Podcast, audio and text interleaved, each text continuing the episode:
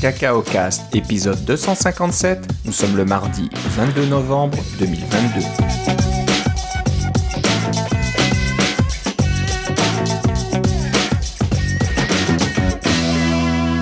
Bonjour et bienvenue dans ce nouvel épisode de Cacao Cast. Comme d'habitude, Philippe Casgrain est avec moi. Comment ça va, Philippe? Ah, ça va très bien de mon nouveau studio encore, Philippe. Un nouveau studio? Alors, t'étais. Attends, c'était la dernière fois que t'étais en déplacement, c'est ça? T'étais en... dans une. euh, Un endroit euh, secret, non déterminé? Ouais, non, mais je me déplace dans ma propre maison, c'est ça, c'est ça qui arrive. Je, je me, j'ai- je me suis finalement installé dans mon, euh, ce, qui est, ce, qui est, ce qui est mon bureau, mais qui, était, qui a été longtemps une grande pièce vide et qui maintenant est une pièce un peu plus remplie. Donc, euh, vous allez entendre peut-être encore un peu d'écho, mais ça ne devrait pas être trop mal. Il y a, de- il y a beaucoup de choses pour absorber les, les bruits. C'est pour ça que je dis que c'est bon. Je- J'espère que ça va être mon studio final parce que là, j'étais un peu tanné de toujours euh, déplacer mon micro d'une fois à l'autre. parce que c'est un peu embêtant toujours ce grand truc-là. Une fois dans la cuisine, Ouais, une fois ça. dans le salon, une fois à l'étage. C'est ça. La- la- L'acoustique dans la cuisine est en fait pas trop mal, là, mais là, j'espère que les auditeurs euh, euh, vont, euh, ne vont pas détester l'acoustique ici parce que ici, je suis quand même bien installé. C'est ma, mon meilleur endroit. Ouais, ouais. Non, bah, je pense qu'on a des, des auditeurs qui sont très compréhensifs. Oui, c'est pas un, un- un gros podcast professionnel avec plein de, plein de publicités, donc euh, qui demanderait un- peut-être une meilleure qualité de production. C'est euh, très amateur ce qu'on fait, mais bon. Ça, c'est dit, si vous aimez notre qualité de production, euh, envoyez-nous des messages. On essaie toujours apprécié de savoir qu'on est écouté et puis que vous aimez ce qu'on fait. Ouais, ouais.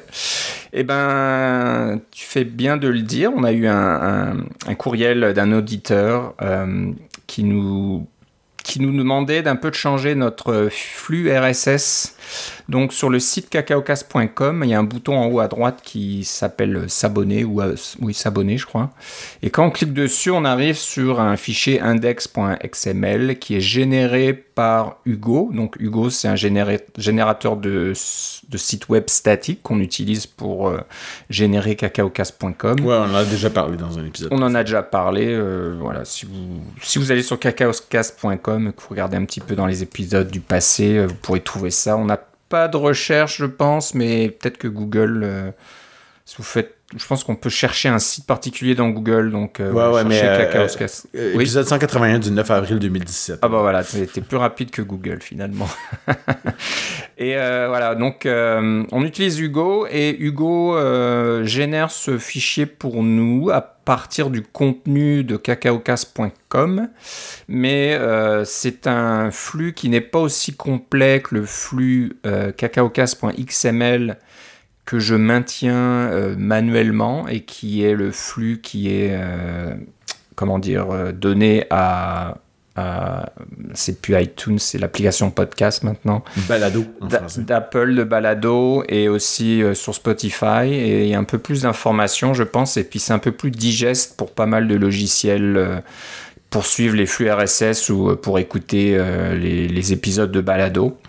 Euh, donc voilà, euh, j'ai enfin passé euh, peut-être, je sais pas moi, une petite heure à, à regarder dans le code un petit peu comment ça fonctionnait dans le template du, du on appelle ça, du thème qu'on utilise et tout ça pour trouver où est le code, comment ça, ça marche, etc. Et puis finalement, j'ai réussi à, à, régler le problème et à enlever ce index.xml et le remplacer par le bon fichier euh, cacaocast.xml. Donc euh, maintenant, ça devrait marcher euh, pour quasiment euh, toutes les applications. Moi, j'utilise NetNewsWire pour voir les nouveaux épisodes qui apparaissent, m'assurer que ça fonctionne bien. Et ça a l'air de fonctionner bien. Et puis Philippe, tu me disais que toi, tu utilises... euh, comment ça s'appelle Ben, le- Overcast, c'est une Overcast. application, là, mais... Ouais, ça Euh, marche aussi. Oui, c'est ça, ça marche dans l'application Balado, j'avais déjà testé. Mais en fait, euh, les flux RSS, je pense que ça va redevenir à la mode, là, parce que avec tout ce qui se passe sur Twitter en ce moment. Exactement. Je pense qu'on va en parler à la fin de l'émission. Là, Euh, peut-être qu'on on va changer euh, notre façon de de, de, de vous donner les, les, les différentes euh, méthodes pour nous contacter. on va voir ça. On va en reparler un petit peu à la fin de, de comment ça comment ça, ça évolue tout ça. C'est un peu un méta-commentaire. Un méta-commentaire, voilà. Donc, euh, bah, merci à... Alors, je... J'hésite un peu à le nommer, notre auditeur. euh, je pense que c'est Barry Ra- Raona, si, si j'ai mal... euh, prononcer ton prénom, désolé. Euh, mais voilà, donc merci d'avoir suivi ça. Je sais que c'était le deuxième, le deuxième courriel euh, qu'il m'avait envoyé pour, pour nous dire que c'était peut-être pas l'idéal. Et voilà, enfin, avec un petit peu de persistance, on y arrive. Et ce qui est bien en plus, c'est qu'il nous a partagé une petite application très intéressante. Alors, si. je vais essayer de retrouver l'épisode. Euh, on a parlé d'un outil qui s'appelait Zoom In le, le 13 avril 2021. Donc ça fait déjà un petit bout de temps. Et c'est un outil qui, te, qui nous permet d'ouvrir Zoom. Donc quand vous recevez une invitation euh, par courriel ou dans Outlook, etc., et puis qu'on vous dit euh, veuillez rejoindre la réunion sur Zoom, vous cliquez un lien HTTPS. Et le problème, c'est que ce lien vous amène sur une page web et ensuite de la page web ça va ouvrir euh, Zoom. Donc c'était un petit peu, il y a beaucoup d'applications qui font ça malheureusement aujourd'hui. Euh, donc nous on avait trouvé ça, Zoom In, une application qui vous permet d'ouvrir directement Zoom. Mais ce, que, ce que Zoom In fait en fait, c'est ça, ouvre encore dans Safari, mais ça va fermer la fenêtre après. D'abord, ça va, ça va donner la permission à Safari de. Parce qu'il y a une petite boîte de dialogue qui apparaît Voulez-vous voulez -vous ouvrir dans Zoom? Ça va, ça va cliquer sur cette boîte-là et ça va fermer la fenêtre que vous avez ouverte dans Safari. Ça, ça, rend les choses un peu plus proches. Je m'en sers quotidiennement, je suis très content. Ouais, ouais. Euh, mais Barry Raona nous a parlé d'une application qui s'appelle, alors je sais pas si c'est Velja ou Velja. euh, donc euh, c'est en, islandais alors tu prononces. Ouais, ouais. Donc V E L J A. Et ben c'est un zoom in en stéroïde hein, qui fait pas juste zoom, qui peut faire tout un tas d'applications. Donc je pense que c'est le même concept. Y compris des trucs que vous programmez vous-même. Ça, c'est génial. Donc, vous pouvez, euh, il y a du scripting là-dedans et vous pouvez euh, vous-même euh, paramétrer cet outil. donc, je crois que ça marche par donation. Si je dis pas de bêtises, j'aurais dû regarder avant. Ouais, c'est gratuit. Et vous pouvez aller sur le site qu'on va vous donner pour faire des donations, si c'est un outil qui, qui vous rend service. Hein, c'est toujours euh, sympa de, de récompenser le développeur. Donc il n'y a pas d'achat intégré, rien du tout, c'est pas payant, c'est complètement gratuit et euh, on, vous donnera donc le lien de, son site dans les notes de l'émission. Euh, déjà, vous pourrez regarder si ça vous intéresse et puis vous pourrez aussi laisser une petite donation, quelque chose, si c'est un outil qui, qui vous plaît. Donc ça peut faire tout un chat show. Je pense que pour ceux qui utilisent Chrome, on peut ouvrir Chrome avec des profils différents, des choses comme ça. Donc euh, c'est vraiment un outil euh, très complet. Je ne l'ai pas encore essayé, il va falloir que je l'installe et puis que, que, je regarde comment ça fonctionne. Euh, mais voilà, on peut ouvrir des, des, liens dans des navigateurs différents aussi, si vous voulez faire des tests ou des, des choses comme ça. Donc, si vous avez plusieurs, plusieurs versions, des versions bêta de, de navigateurs ou des trucs comme ça. Et en plus, ça fait donc, euh, ça ouvre les applications directement, euh, comme le faisait Zoom In avec Zoom. Et là, ça le fait avec euh, tout un tas d'autres applications. Philippe, tu regardais si ça marchait avec Slack. Malheureusement, ça marche pas encore avec Slack parce que. Mais c'est un peu la faute de Slack. voilà, Slack demande un token ou un truc comme ça, une, clé, et la clé pour l'obtenir, eh ben, il faut se connecter avec un compte sur Slack. Donc, c'est un petit peu gênant pour un outil. Euh, standardisé qui ne peut pas vraiment faire ça euh, pour vous. Euh, donc Slack ne supporte pas les fameux liens deep, là, les deep links, liens profonds, de la même façon que les autres applications, donc de façon standardisée.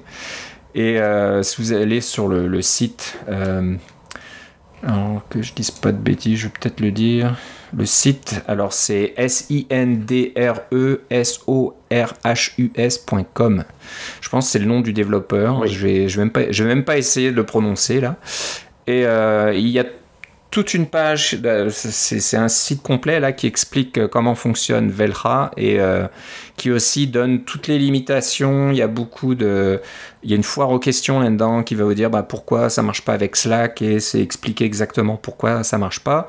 Et il y a un lien, je crois, où alors ils vous disent d'aller parler à Slack et de leur réclamer que Slack supporte les, les liens, les deep links d'une façon standard, comme ça, une application comme Velra va marcher. Donc, j'espère que voilà, ça, ça fonctionnera et puis que Slack entre autres, hein, il y a peut-être d'autres applications qui sont dans le même cas, euh, fera quelque chose d'un peu plus standard pour euh, faciliter ce genre d'application.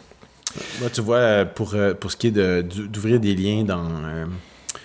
on a fait des, des, conférences avec Google Meet, Meet et Google Meet dans Safari, ça fonctionne pas très bien, malgré le fait que ce soit un, navigateur basé sur un peu le même moteur de rendu.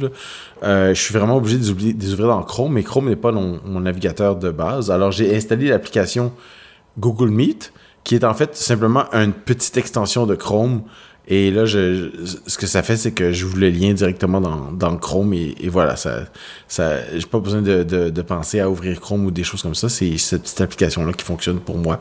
Et, comme ça synchronise avec mon calendrier Google, j'ai même, je peux même directement cliquer dans l'application Google Meet sur le meeting sur lequel je veux me brancher. Alors, c'est pas trop mal. Mais j'avoue que, euh, dès que dès que tu dépasses un ou deux euh, liens comme ça, c'est pratique d'avoir une petite application comme Velra. Bah oui, euh, bah, des, gens comme moi, euh, je suis consultant et souvent ben, je dois m'adapter aux, aux outils qu'utilisent mes clients. Et ils, utilisent bien sûr pas tous la même application, par exemple pour les meetings. ça peut être du euh, Microsoft euh, Teams, ça peut être du Google Meet, ça peut être du Zoom, ça peut être du ci, de ça. Du Skype. du Skype, et là ça devient compliqué. Euh, donc avoir une application comme Velra qui permet d'avoir quelque chose de, de, centralisé et puis de fonctionner avec quasiment tout, c'est vraiment pratique. Donc voilà, merci encore euh, de nous avoir euh, partagé l'information et d'en faire profiter tout le monde. Donc voilà, ça s'appelle Velja, V-E-L-J-A. Euh, on va parler un petit peu maintenant de, pas de nouveauté, mais d'une addition dans la documentation en ligne d'Apple au sujet du fameux bouton d'action de l'Apple Watch Ultra, ce, fameux bouton orangé là, qui est sur le côté de la montre et euh, qui fonctionne en standard, je pense, avec certaines applications d'Apple. Mais qui est aussi entièrement programmable. Qui est entièrement programmable. C'est ça la, bonne nouvelle, c'est que votre application va pouvoir supporter euh, le fameux bouton. Donc, euh, bon, tu as trouvé ça, Philippe, c'est dans le developer.com et vous cherchez les App Intense et il y aura une section sur le Action Button, comme ça s'appelle en anglais. Euh, je sais pas si tu as regardé un petit peu la, documentation. Euh, j'ai vu que c'était basé sur les, euh, comme tu dis, les app intense. C'est un peu tout le même, le même système qui fonctionne très bien avec le, le langage Swift et même un peu. tu vois que c'est inspiré de, de, Swift et Swift UI aussi pour la, la façon dont c'est conçu au niveau de l'API. Alors, c'est ça qui est un peu rassurant. Tout semble être relativement standardisé. Si vous avez déjà utilisé les app intense, utilisez le action button, ça va c'est une extension tout à fait logique à ce genre de présentation-là. Voilà. Et donc, euh, voilà, il y, a toute une explication avec quelques exemples en Swift. Écoute, euh, pour le travail, j'ai refait un petit peu de UIKit euh, dans une vue un peu plus vieille que ça valait pas la peine de refaire en, en Swift UI. Et puis, je me suis dit, ouais, c'est vrai que c'est un peu barbant la façon dont ça fonctionne en, en UIKit. Quand on commence à manipuler assez bien le Swift UI, c'est vrai que c'est très c'est très séduisant et quand même assez rapide et euh, très. Euh, on est très déclaratif. Hein. on déclare qu'est-ce qu'on veut voir et la vue va se présenter et changer selon nos, euh, nos différentes déclarations. Et quand on comprend bien le système, il y a quand même beaucoup d'avantages. Il y a des gros désavantages au niveau de la documentation. C'est puis aussi, il faut pas se le cacher, la documentation même de UIKit n'était pas très très avancée quand on a commencé. On a fait beaucoup d'essais, erreurs. Il y a toute cette cet historique qu'on a là quand on travaille depuis longtemps avec, euh, avec des iPhones ou des iPads, euh, de, savoir comment UIKit fonctionne. Euh, mais de plus, plus j'avance, plus je, je, je, trouve, me trouve à dire que j'aurais jamais pensé ça, là, mais je me trouve à dire que ouais, Swift UI, finalement, c'est pas trop mal. ouais, ouais. Non, c'est très séduisant, c'est très rapide de, de développer quelque chose. Après, c'est ça prend un peu plus de travail pour fignoler, finaliser une application, ouais, mais les, que tout fonctionne. Les aperçus, quand tu réussis à les faire fonctionner comme il faut, là, les petits aperçus qui, sont en temps réel, c'est vraiment bien ça. Ouais, non, c'est vrai. Non, c'est vrai que c'est une autre euh, qualité là, de, de, vie pour les développeurs pour mm. faire du développement. C'est plus le cycle euh, je j'écris, je compile, euh, j'exécute, etc. Là, c'est pendant que j'écris mon code, je vois le résultat et je vais dans la bonne direction dès le début. Donc Écoute, aujourd'hui, j'ai remarqué qu'il y avait un bug dans mon application pour le travail euh, pour les, les petits, les plus petits, le plus petit iPhone, à part du iPhone SE euh, deuxième génération ou euh, du iPod Touch septième génération, là, ces écrans-là qui sont très petits, il y avait un, il y avait un, un bug de présentation et puis j'ai simplement pris mon aperçu puis au lieu de simuler un iPhone 11, j'ai simulé un, un iPod septième génération et le bug est apparu dans la dans la dans la, la simulation de présentation. C'était vraiment bien. Je pouvais vraiment voir le bug, voir qu'est-ce que je pouvais changer directement dans mon euh, code SwiftUI pour présenter, euh, pour euh, reproduire le bug, bien sûr, mais aussi pour essayer de le régler. Et puis j'ai j'ai pas besoin de toujours démarrer l'application sur un simulateur iPod ou sur un vrai iPod pour voir si ça fonctionne. C'est ouais. Je commence à voir la lumière au bout du tunnel. Oui, oui. Bah, ça aura pris euh, quelques versions successives là. hein. Ouais, c'est ouais, sûr ouais, que SwiftUI, c'est pas encore là. C'est c'est- c'est Si en vous, cours. Si vous supportez encore iOS 13 et 14, ce sont les premières versions vraiment qui Ouais. supportaient euh, SwiftUI. C'est dommage pour vous, là, mais c'est moins, euh, c'est moins performant et il y a beaucoup plus de bugs. Dans, dans 15, c'est déjà beaucoup mieux, puis dans 16, il y en a encore des améliorations. Alors. Ouais, ouais. Et puis il supporte de plus en plus de, de composants graphiques, de tout ça. un tas de trucs. Donc c'est de mieux en mieux. Pour le bouton d'action, tu vois, c'est WatchOS 9, alors euh, c'est sûr, parce que le Apple Watch Ultra supporte pas rien d'autre. Donc c'est Ouais, ouais. Voilà. Donc voilà, ça sera dans donc developer.apple.com, euh, puis on vous donnera le lien. C'est sous App Intense Action Button. Euh, on va parler maintenant des passkeys, donc les, les fameux, la nouvelle façon de, de ou de se connecter à des sites euh, web en Oui. utilisant les fameux passkeys. On en a parlé Euh, dans notre épisode de- sur la WWDC, je pense. Ouais. Et moi j'ai hâte que tout le web s'y mette là, parce qu'on en a marre des mots de longtemps. passe. ah oui, je pense qu'on va attendre longtemps parce que tu nous as dégoté un, un site euh, qui s'appelle passkeys.directory.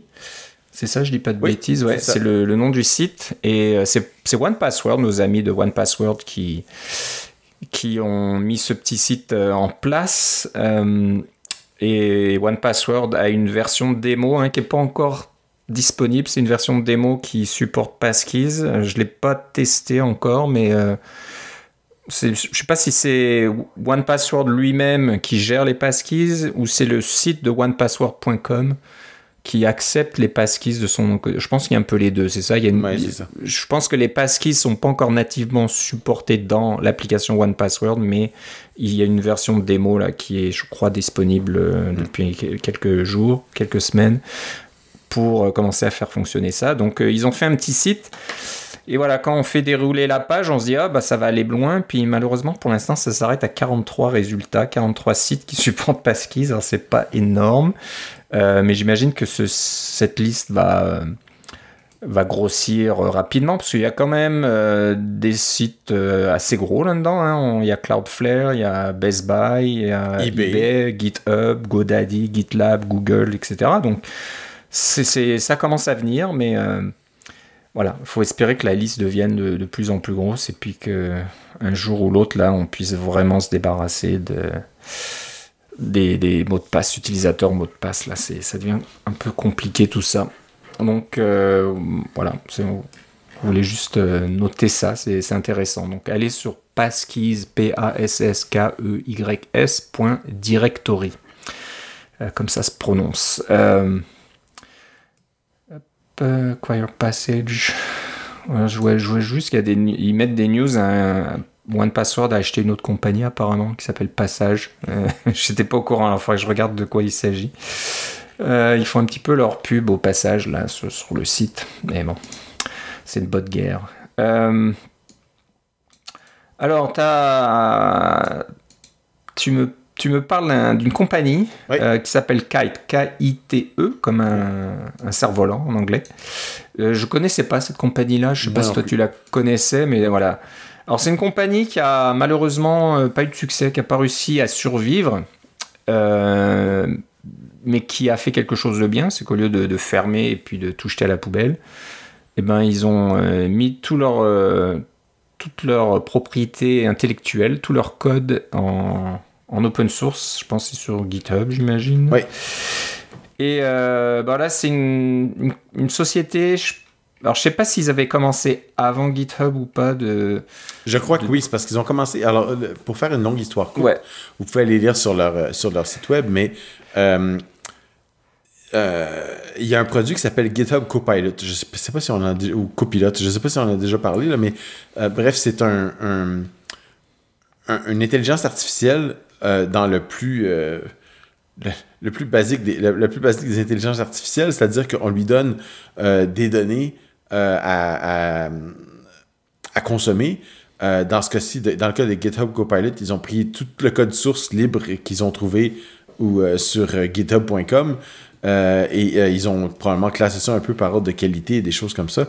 Et ils en ont fait euh, l'ensemble pour entraîner leur, leur modèle. Et là, ils ont mis ça dans GitHub Copilot, ce qui fait que quand vous utilisez Copilot pour pouvoir taper du code, il va faire de l'autocomplétion, mais de fonctions au complet.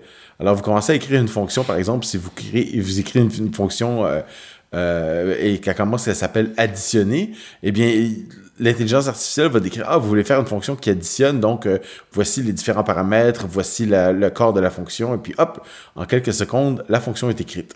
Euh, parce que ça existe déjà ailleurs. En gros, c'est ça que ça veut dire. Ou une vari ça crée des variations sur des trucs qui existent déjà ailleurs. C'est ça le, la, base de, de Copilot. Alors, Kite est une compagnie qui voulait faire la même chose. Euh, mais probablement avant, parce que je, il me semble que GitHub Copilot c'est relativement récent, alors que ça, euh, Kite, ça a commencé en 2014. Ils se sont rendus jusqu'à un demi-million d'utilisateurs. Euh, qui utilisaient leur l'apprentissage machine pour aider à écrire du code plus rapidement et des choses comme ça. mais aucun de ces utilisateurs-là voulait vraiment payer parce que là, souvent quand on est un startup comme ça, on, on, se lance et puis on ouvre pendant qu'on est en bêta, c'est gratuit, etc. Alors ils ont beaucoup d'utilisateurs, mais il n'y en a pas il n'y en avait pas assez qui voulaient payer pour rendre le produit viable pour pouvoir l'amener à, l'étape suivante. Alors, ils ont décidé de tout fermer. Et ce qui est bien, c'est que leur, euh, code est maintenant, c'est beaucoup du Python. Là, je sais que c'est pas tout à fait euh, notre auditoire, mais euh, je pense que c'est intéressant de voir qu'est-ce qui, qu'est-ce qui les a menés à cette décision-là et euh, qu'est-ce qu'ils font avec. Parce que souvent, ces compagnies-là, quand elles disparaissent, ce qu'elles font, c'est qu'elles vendent leurs différents brevets qu'elles ont développés au fur et à mesure pour euh, des, euh, des, compagnies qui font les collections de brevets et qui vont acheter des brevets au rabais, des choses comme ça, pour se faire des grandes collections pour pouvoir poursuivre d'autres compagnies euh, qui, qui seraient peut-être en violation de leurs brevets, etc. et eux, ils n'ont pas fait ça. Ils ont dit, nous, on met tout en en code source libre avec une licence. Et voilà, amusez-vous bien. au moins, il va rester une trace de ce qu'on a fait. C'est ce que je voulais saluer. je suis pas nécessairement d'accord avec le les fonctionnalités que Kite euh, essaie de faire. Est-ce que GitHub Copilot, je pense qu'il y a des, problèmes éthiques et des problèmes de licence substantiels avec tout ça. Probablement moins avec Kite qu'avec euh, avec GitHub Copilot, qui avait une, qui a une approche un peu plus, euh, comment je pourrais dire, dilettante envers les, les, licences. Et je pense pas qu'après avoir lu un peu plus sur Kite, j'ai l'impression que eux autres, ils faisaient beaucoup plus attention à ce qu'ils utilisaient comme comme euh, euh, training set, là, comme euh, ensemble pour entraîner leur modèle. mais bref, ces outils, ces accessoires-là pour essayer d'aider à coder, pas toujours convaincu que c'est la, meilleure chose. Ce qui, qui m'aide beaucoup plus à coder, c'est de la bonne documentation et des frameworks qui sont euh, assez complets euh, qui font beaucoup de choses pour vous. C'est ce qu'il y a de mieux que d'écrire des pages, des pages de code auto-généré. Mais ça, c'est une opinion. Je voulais vous, surtout vous parler du fait que euh, Kite a pris cette décision-là et que je trouvais ça louable et intéressant de voir tout le processus. Ouais, ouais. Alors, je suis un peu d'accord avec toi. Hein. C'est pour ça que je regardais, on n'en a pas parlé de Copilot. Parce que, ouais, c'est c'est un peu une preuve de concept que je trouve intéressant. Je dis, ah bah voilà, on, peut euh, appliquer l'intelligence artificielle et les réseaux de neurones un peu à n'importe quoi, et puis on peut le faire avec le code aussi. Mais c'est un petit peu comme les, systèmes de, de création artistique euh, avec l'intelligence artificielle. Ça crée rien de nouveau, c'est juste régurgiter ce qui existe déjà et puis le mélanger, puis vous sortir quelque chose. Et puis j'ai peur que voilà, si on fait trop euh, ça, euh, ben il y aura rien d'innovant qui en sortira. Il y aura plus vraiment de nouveautés, de quelque chose d'unique euh, qu'un humain peut faire. Et je pense que le code c'est un peu pareil. Si on, régurgite du code qui existe déjà, qui est pas nécessairement euh, parfait, hein, qu'il y a peut-être des bugs là-dedans, et puis personne va vraiment regarder s'il y a des bugs, si ça fonctionne bien. C'est juste Copilot ou Kite qui gêne et qui vous met euh, une fonction pour vous. Euh, qui, sait si ça marche bien et, si on ne fait qu'utiliser un outil comme ça, ben on va plus vraiment comprendre ce que, ce que fait notre application. C'est un petit peu dangereux aussi pour ça. Je pense que le développeur est vraiment important. Dans, dans, le processus et surtout de, de, de, bien comprendre comment ça fonctionne et puis euh, de faire du code de qualité. Donc euh, voilà, moi j'ai pas hâte qu'on se fasse remplacer par des, par des machines pour développer du code. J'espère. Je, je, pense qu'on prêche un peu pour notre paroisse là, mais bon, c'est un peu comme les artistes aussi qui sont pas euh, très emballés de, de voir des des, images générées par l'intelligence artificielle qui arrivent sur des sites euh, artistiques et des choses comme ça et qui commencent à être vendues euh, à droite à gauche. Là, c'est un petit peu du n'importe quoi. Mais voilà, pour en revenir à Kite, euh, ben, c'est, ouais, c'est, dommage pour cette petite compagnie. Apparemment, ils ont passé quasiment 7 ans à, à travailler là-dessus et à essayer de, faire marcher leur, leur, business, là, mais ça n'a pas marché. Donc, on vous invite à aller sur leur, leur site kite.com pour peu, si ça vous intéresse, hein, de lire un petit peu leur, leur post-mortem qui explique euh, ben voilà, qu'est-ce qui s'est passé puis pourquoi ça n'a pas marché. Et puis, euh, je regarde s'il y a un lien. Il y a un lien GitHub pour aller sur leur GitHub. Ouais, il y a un lien GitHub et voilà, vous, ça vous intéresse un peu de voir comment ça fonctionne, euh, tout ça, ben voilà, le, tout le code maintenant va être. C'est beaucoup du Python puis des choses comme ça. Là. Mais... Il y a beaucoup du Python. Ce qui est intéressant, c'est que il y a des intégrations de leurs solutions à tout un tas de plateformes, hein, VS Code, IntelliJ, euh, PyCharm, Sublime, etc. Donc si ça vous intéresse par exemple de voir comment euh, créer des, plugins pour ces différentes plateformes, et eh ben là vous avez un exemple concret avec du code, vous pouvez euh, regarder puis éventuellement tester. Donc pour ça ça peut être intéressant. Puis bien sûr il y a le côté intelligence artificielle, voir, comment ça fonctionne tout ça. Ouais, c'est une, une, bonne chose euh, qu'ils aient, voilà, qu'ils aient pas laissé euh, disparaître tout ce code et tout ce travail, euh, qu'ils le fassent partager avec la communauté. Kite.com. C'est ce que je voulais calculer. C'est ce que je voulais souligner.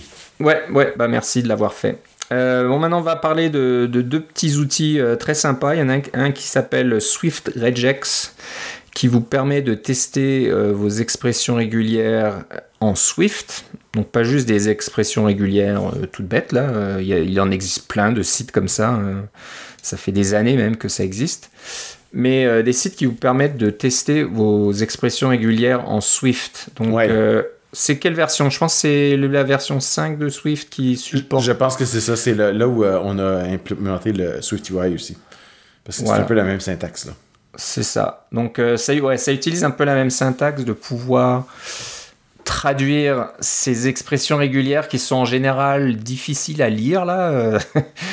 Moi le premier, à chaque fois que j'ai besoin d'écrire une expression régulière, il faut que je retourne un peu dans la documentation et puis que je retrouve la syntaxe, parce que je me souviens jamais qu'est-ce qui. Qu c'est ça, c'est comme la, la, la, blague habituelle, dire j'ai un problème, tiens, je vais, essayer, je vais utiliser les expressions régulières pour résoudre mon problème. Maintenant, tu as deux problèmes. Maintenant, tu as deux problèmes, c'est ça. Et euh, voilà, avec Swift, maintenant, euh, il y a cette. Euh, ils appellent ça un builder DSL ou un.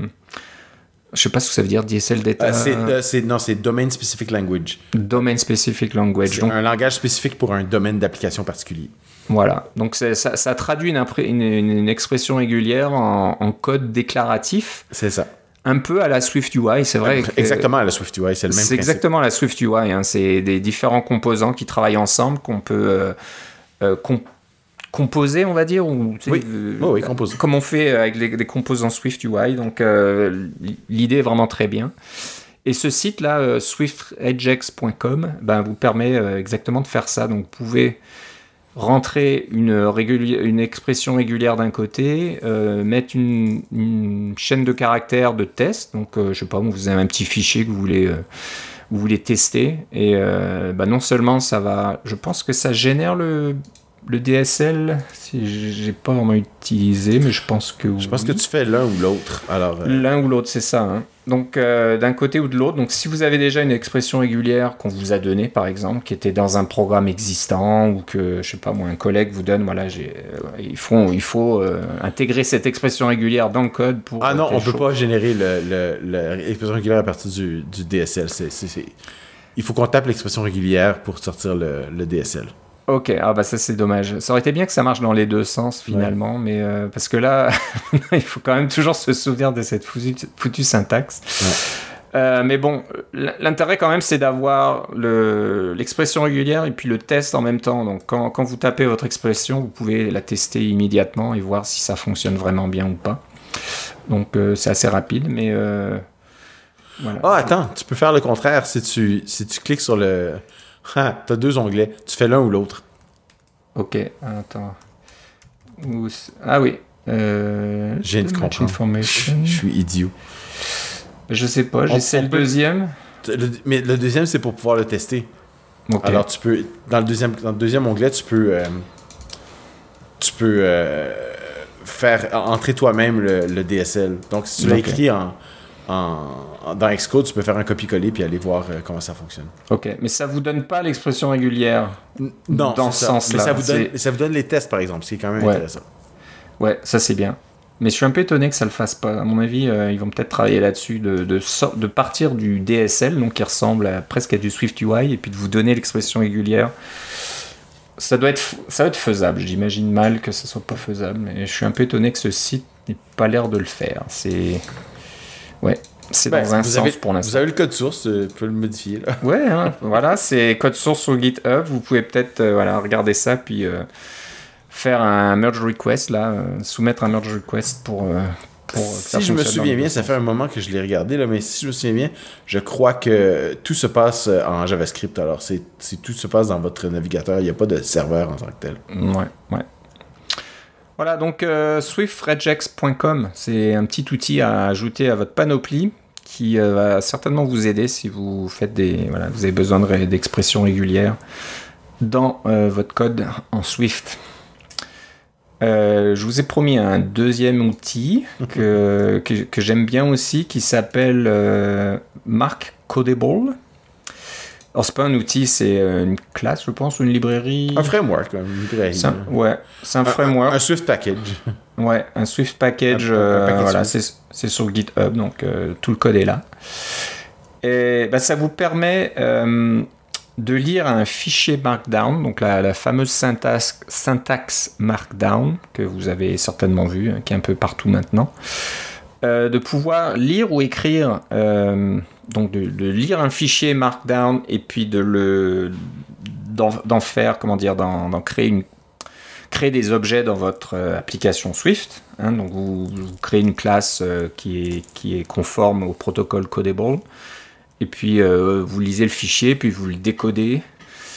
Et vous avez donc, à partir d'un fichier Markdown, vous avez donc des objets ou des structures euh, dans, dans votre application Swift. Et puis ça marche dans l'autre sens, bien sûr, si vous avez des objets dans votre application Swift et ben, qui sont euh, aussi euh, conformes au protocole Codable, vous pouvez écrire ces ça. objets sur disque sous format Markdown. Parce que ce qu'on- quand on parle de Codable, on, on en a parlé à quelques reprises par le passé, mais Codable, c'est une façon de prendre une structure en Swift et de la mettre en, euh, en format, disons, binaire ou disons, euh, en format sur disque, hein, un format machine, c'est ça, n'est-ce pas, qui, est- qui est, euh, mais qui est quelque chose qu'on peut transmettre, euh, enregistrer sur disque, envoyer sur le réseau, des choses comme ça. Souvent, Codable, ça va vous envoyer quelque chose qui est en JSON. Alors, vous avez une structure qui est un dictionnaire. Alors, ça, il y a des dictionnaires en JSON. Vous pouvez les passer. Vous avez des tableaux, vous avez des chaînes de caractères, vous avez euh, des, des, nombres, etc. C'est toutes des, choses qu'on peut représenter en JSON. Mais comme tu dis, il existe aussi il y a le YAML, il existe aussi le XML. Qui est, et il y a moyen de, quand on est codable, il y a moyen, par défaut, c'est très facile de faire du JSON, mais on peut faire toutes sortes d'autres choses. Et Codable, c'est un, un ensemble de deux protocoles. C'est encodable, c'est-à-dire qu'on peut prendre euh, quelque chose qui est en Swift et en faire une structure sur disque, et decodable, euh, qui est l'inverse. On prend une structure sur disque qui arrive du réseau, par exemple en JSON, et on en fait un objet en, Swift. Euh, et, ça, c'est une extension un peu logique de ce genre de, protocole-là, de dire que ben, mon, mon objet arrive euh, sous forme Markdown et j'en fais un objet Swift. Euh, c'est ça que je trouvais. Je trouve ça vraiment bien. Là. Euh, ça permet d'avoir des structures sur disque qui sont faciles à lire et, et faciles à entretenir aussi. Exactement. Donc, euh, par exemple, pour faire des tests unitaires, des choses comme ça, c'est vraiment parfait parce que là, vous pouvez euh, stocker euh, tout un tas de données dans, dans votre projet Xcode sous forme de fichiers Markdown et pouvoir les lire quand vous exécutez vos tests unitaires. Donc, avoir tout un tas de données. Ou encore mieux, c'est pas, si, ça peut être un, simplement une chaîne de caractères qui est à l'intérieur de votre code source pour aller encore plus vite. Ça peut être un fichier sur disque. Ça peut être carrément intégré à votre code source. Vous savez, vous connaissez le truc avec les, les triple guillemets. Hein, quand vous faites euh, triple guillemets une, chaîne, euh, vous pouvez ensuite faire une chaîne multiligne en Swift à l'intérieur de votre euh, code source pour faire quelque chose qui va se, se lire très facilement. Et il va, ça va même ignorer les espaces au début de votre... jusqu'au premier caractère de votre chaîne multiligne pour faire quelque chose qui est en Swift très lisible et, euh, facile à entretenir aussi et euh, permet d'être euh, même vu dans votre système de contrôle des versions sans trop de problèmes. Ouais, ouais. Donc, non, non, c'est vraiment bien pour ça parce que bon, JSON, c'est pas mal, c'est relativement lisible, mais bon, c'est vite fouillis un petit peu. Hein, et puis, il faut, faut, faire attention quand vous éditez votre code JSON, votre fichier ou votre chaîne de caractères, de ne pas oublier une une, euh, comment dire, une virgule ou une, euh, une guillemet ou quelque chose comme ça, puis votre fichier fonctionne plus. Alors que dans Markdown, c'est vraiment très clair. On pouvait faire des petits tableaux avec euh, des, des barres verticales et des, des traits d'union là pour, pour faire chaque colonne, etc. Vous avez les, les, les, noms des colonnes en haut, puis ensuite vous pouvez rentrer vos données là-dedans d'une façon assez, assez libre, assez claire et on voit vraiment les, données comme si c'était pas un tableur, mais bon, presque, presque un petit tableau. Euh, bon, ce qu'il faut savoir, c'est quand même Markdown est simple. Donc, si vous avez vraiment besoin de structures complexes avec des sous-structures, euh, etc., là, ça va pas marcher. Un Markdown est vraiment et, plus, euh, je sais pas moi, premier niveau, on va dire. On peut faire un tableau euh, avec des colonnes et puis c'est tout. Vous n'allez pas pouvoir avoir des colonnes qui elles-mêmes contiennent un autre tableau avec d'autres colonnes, etc. je pense que là, ça marchera plus. J'ai de regarder, je faisais le tour un petit peu du site GitHub et puis j'ai remarqué qu'il y a un bug d'ouvert sur euh, euh, Mark Credible qui dit que les, les, chaînes multilignes en Swift, ça fonctionne pas très bien. ah, ah, ok. Bon. Espérons que ça, peut être euh, corrigé tout ça. Mais bon, je trouvais ça vraiment intéressant comme petit, euh, petit outil là. C'est ça, ça, peut être euh, utile pour vous là. Il donne des petits des petits bouts de code qui sont très sympas. Vous pouvez avoir deux fichiers Markdown avec des des clés étrangères dedans. Donc avoir, je sais pas moi, là il donne un exemple d'un fichier d'utilisateur et puis un fichier de podcast. Euh, utilisateur, il y a l'utilisateur 1 qui s'appelle John, l'utilisateur 2 s'appelle Guy. Et puis dans le fichier podcast, vous avez euh, un podcast, euh, le nom d'un podcast, et puis dedans, les, animateurs, ce sont des utilisateurs. Donc ça peut être 1 ou 2 ou 1 et 2, etc. Et en trois lignes de code en, Swift, ben, vous pouvez lire ces deux fichiers et puis faire une, opération ils appellent ça un reduce, là, de de, combiner les deux fichiers ensemble et puis ça va vous donner par exemple euh, quel euh, euh, qu'est-ce que ça écrit usually mais ça, va ça va combiner les deux puis ça va faire en sorte que le, tu n'auras pas un et deux mais tu vas avoir Johnny Guy voilà, c'est ça, un truc comme ça. Voilà, tu, tu vas pouvoir donc récupérer le, nom des utilisateurs pour euh, chaque, chaque podcast, par exemple. Donc, c'est vraiment des petits trucs tout simples euh, pour faire des petites manipulations de données euh, dans votre code. en gardant ça de façon simple et en essayant pas de créer du code inutile, un peu, un peu compliqué, vous pouvez tout de suite voilà, écrire des petits, deux petits fichiers en Markdown et puis faire des manipulations et faire tout un tas de choses. Donc l'idée est bonne, je pense, c'est vraiment sympa. Euh, je sais pas, je, ne serais pas, je serais pas étonné qu'un jour Apple euh, rajoute ça euh, dans Swift, par exemple. Il y a plus en plus, il y a plus en plus de support pour Markdown à l'intérieur du on, peut, faire des attributed strings en Markdown maintenant. Exactement. Donc, il y a pas mal de choses de, de, support Markdown maintenant dans Swift et Swift UI. Donc, je pense que ça va dans la bonne direction. Mais encore une fois, ça reste pour des utilisations relativement simples. Voilà. N'essayez pas de, de, de, faire ça avec des structures de données complexes. Ça va être un petit peu difficile. Euh, je voulais juste dire euh, que c'est sur GitHub. Le nom d'utilisateur, c'est Mark Codable.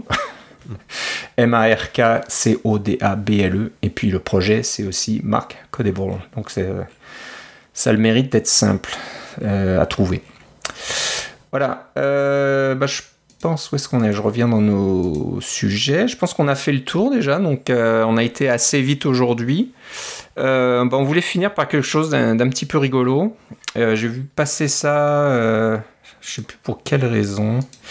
Je pense que ce site, il prend un peu de temps à charger devant moi, que le site était dans les news. Ah oui, parce que ce- cette personne a fait des fonds d'écran.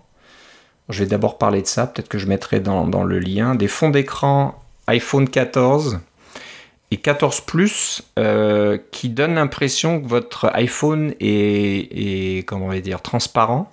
Mm. Que vous- c'est comme si vous pouviez voir les composants qui sont à l'intérieur de votre iPhone en fond d'écran. Et tu vois ce que je veux dire? Donc, euh, si tu vas sur le, le site Basic Apple Guy,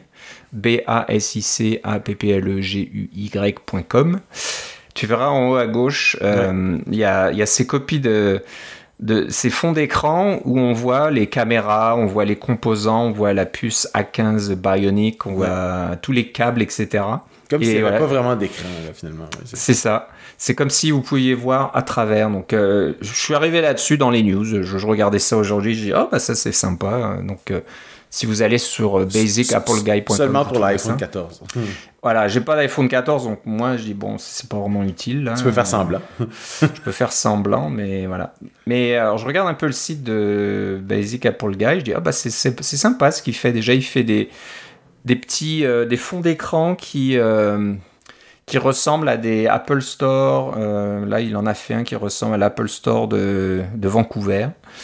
Euh, un autre, c'est le Visitor Center d'Apple, mais en minimal, donc c'est- joli. Je dis, ah, c'est sympa et tout ça. Et puis en, en descendant un peu plus bas, je vois qu'il a fait un, fond d'écran Dynamic Island aussi. Je sais pas si tu l'avais vu ça, mais c'est rigolo. Donc le, la fameuse île dynamique euh, de l'iPhone 14 Pro, euh, bah, ça ressemble à une petite île avec son fond d'écran, avec un petit bateau qui s'approche. je trouvais ça vraiment rigolo. Et je descends et je tombe donc sur cet article qui s'appelle Des workouts d'Apple Watch méconnus. Ouais. Et je dis, ah bah ça c'est vraiment sympa. Donc euh, c'est un designer, hein, ce, ce monsieur euh, Basic Apple Guy. Je sais pas s'il y a son nom sur le site, mais euh, il fait du design, mais il, il- il s'amuse aussi à faire des trucs rigolos. Donc il a imaginé des, des entraînements pour Apple Watch euh, qui n'existent pas actuellement dans l'application, mais qui pourraient e- exister par exemple. Donc euh, il en a fait tout un tas. Euh, il, il y en a, c'est comment dire, fuir une une, on appelle ça une, une attaque d'abeilles par Un exemple. essaim- Donc, un essaim. un essaim d'abeilles là qui vous attaque. Donc euh, on voit un petit gars courir avec des petites abeilles derrière lui. Alors, mais c'est fait dans le look de l'application euh, entraînement workout de, de l'Apple Watch. hein. Donc- Donc c'est ces petits euh, ces petits icônes verts là avec des, des petits des petits personnages. euh, ben il en a fait un. Il y en a un autre c'est du gestion de câblage dans votre, euh, pour votre ordinateur. Donc, si vous êtes sous votre bureau à- en, en- en train de faire passer des câbles vidéo, d'alimentation, etc., il y a un, un workout qui c'est du, du, man- du- de la gestion de câbles. Il y en a un autre, c'est sortir le chien. Mm. C'est vrai, c'est pas mal, ça devrait y être. Il y a aussi un workout, c'est alors porter euh, toutes vos courses de l'épicerie en un seul voyage. C'est mon préféré, celui-là, de toute la série. Il, il est vraiment pas mal. Donc, euh, si vous avez pas mal de sacs, au lieu de faire plusieurs allers-retours, vous essayez de porter tout d'un coup, c'est très lourd, et, etc. Donc, euh, je pense qu'il devrait y avoir un workout et puis une petite récompense pour ça. Ouais, c'est ça. Il y a monter un meuble Ikea. Ça, c'est pas mal aussi. Dodgeball. Ça, ça, il devrait y être pour de vrai celui-là. Parce que c'est un sport, un dodgeball. Ouais, c'est le ballon chasseur en français. Ballon chasseur, donc euh, pourquoi pas. Et puis voilà, pour finir, il y en a deux rigolos. Il y en a un, c'est ben, précommander l'iPhone 14. c'est un, petit peu moins important maintenant parce que la, la précommande, avant, c'était à, à 3 h du matin qu'il fallait le faire parce que c'était à, minuit, heure de, de la Californie. Là, puis maintenant, c'est vrai. Maintenant, c'est plus tard en Californie, alors c'est. On n'a pas besoin de se lever à ouais. Bah, c'est, vrai qu'il fut un temps, c'était, c'était ça. Il fallait se lever en pleine nuit et puis euh, avoir de la chance, être sûr que sa carte Visa était prête. Et c'était probablement pire pour nos, nos amis en Europe. ouais, ouais. Donc euh, voilà, mais c'est plus vraiment comme ça. Mais je trouve ça rigolo. Et puis euh, la, dernière activité, c'est attendre la livraison de votre nouvel iPhone. Donc on voit l'icône d'une personne derrière sa fenêtre en train d'attendre le livreur. Donc voilà, c'est, je trouvais ça rigolo. Donc il y a, y, a des. Sur ce site, c'est un blog, hein, il y a quand même des. Euh, des, des, articles, il y en a un sur l'iPhone 14, donc euh, il a fait des, tests de photos, etc. Il donne son avis, donc euh, assez intéressant. Mais voilà, certaines pages, c'est juste des, des, petits trucs graphiques comme ça qui sont assez sympathiques. Donc une petite découverte que, que j'avais vue. Là, je vois qu'il avait fait un, bingo pour l'événement Apple Far Out. Ouais, alors il va peut-être en faire d'autres. Donc il y a tout un tas de choses. Alors, je vous, si ça vous intéresse, euh, est-ce que je vais avoir son nom de ce monsieur? Euh, Non, il donne pas son nom sur le site. C'est juste Apple Guy. Euh, donc c'est voilà, c'est quelqu'un, je pense, qui fait ça pour le fun. C'est pas un employé d'Apple. C'est voilà, il, fait ça dans, son temps libre. Donc ça s'appelle basicappleguy.com et je trouvais ça marrant. voilà. Alors, et puis voilà, je vois qu'il il, parlait de l'histoire des, publicités euh, Apple dans le l'App Store qui, qui, a été vraiment un désastre total. Donc euh, il donne un peu son, son, son avis et je pense qu'il a créé des fausses publicités encore en en tant que graphiste.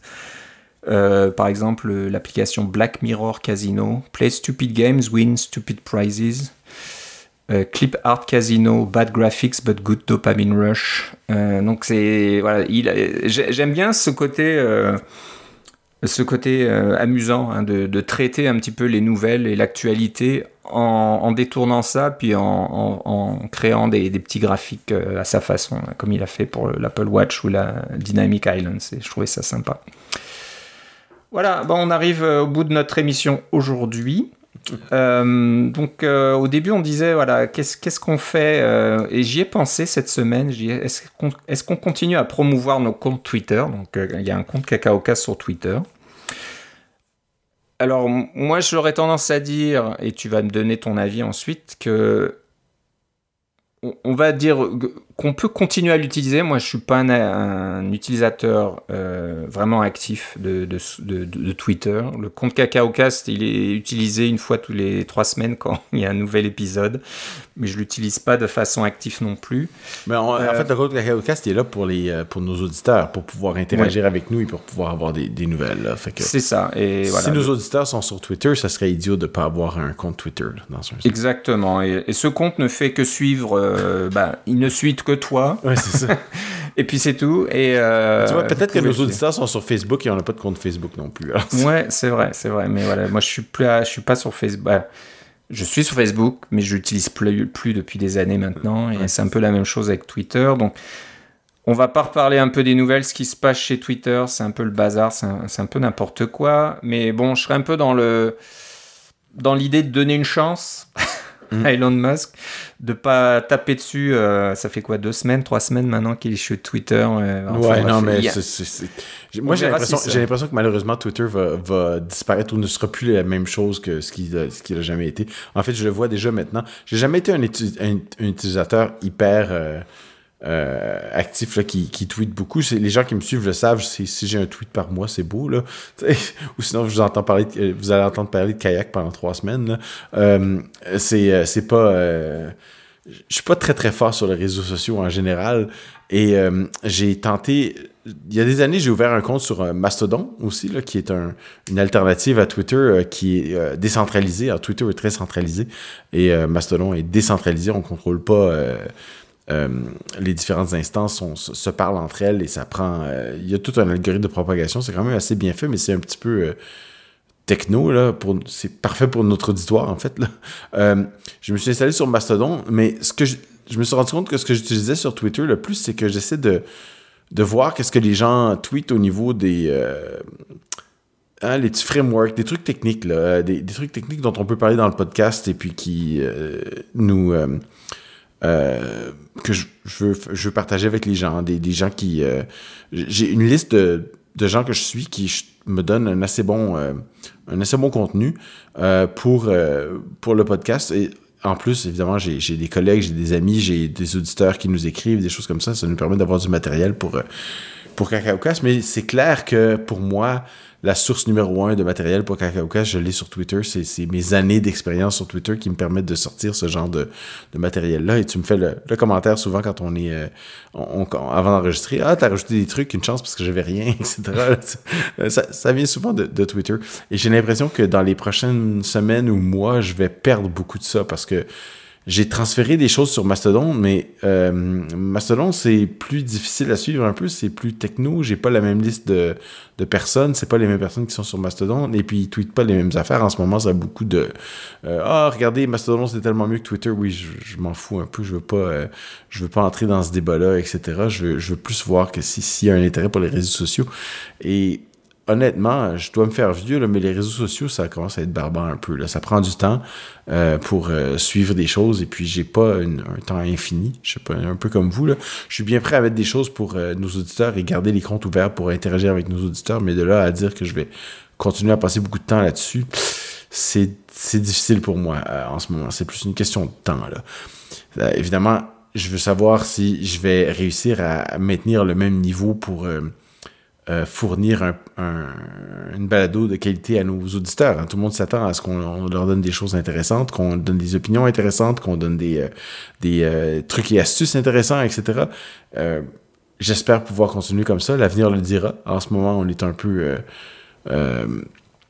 sur notre, euh, sur notre élan. Là, on a un backlog quand même assez impressionnant de choses qu'on a notées dans les, dernières années qui peuvent euh, continuer d'être d'actualité ou des choses ou pas, hein, des fois.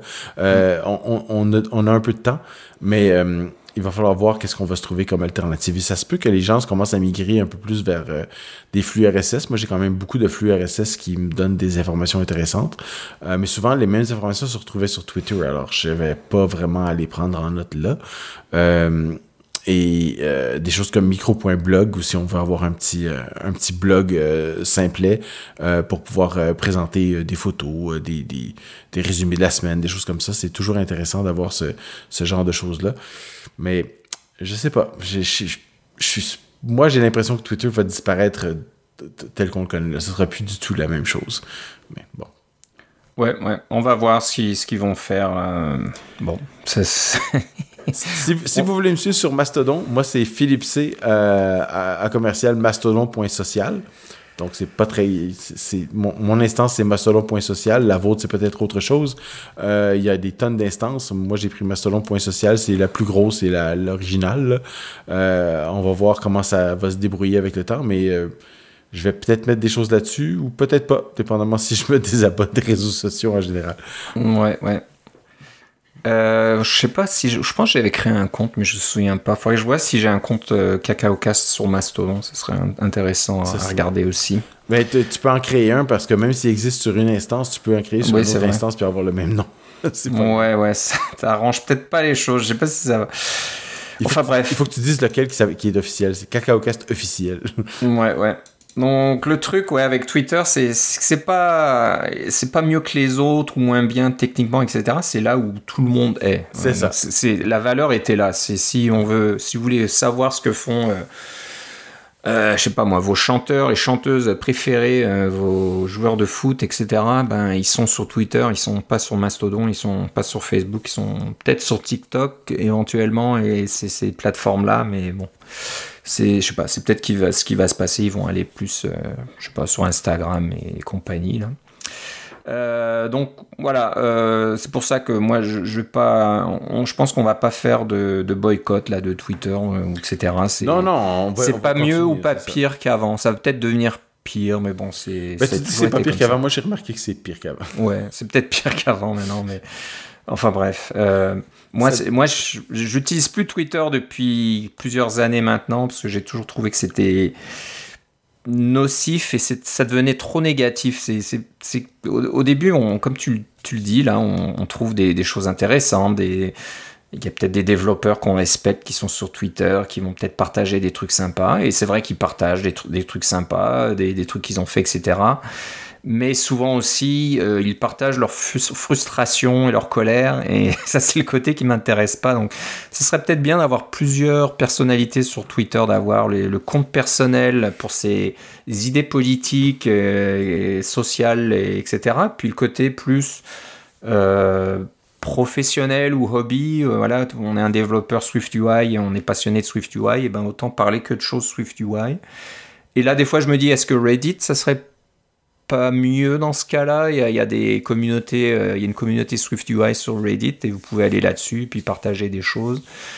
Peut-être c'est un peu ça le futur, c'est d'avoir plus des communautés un peu plus centrées sur le sujet euh, qu'elles veulent aborder et pas être cette espèce de place publique. Là. À chaque fois, moi, je m'imagine Twitter comme euh, la place de, au centre-ville avec des gens qui, qui, crient dans des mégaphones dans tous les sens et qui veulent parler à tout le monde. là.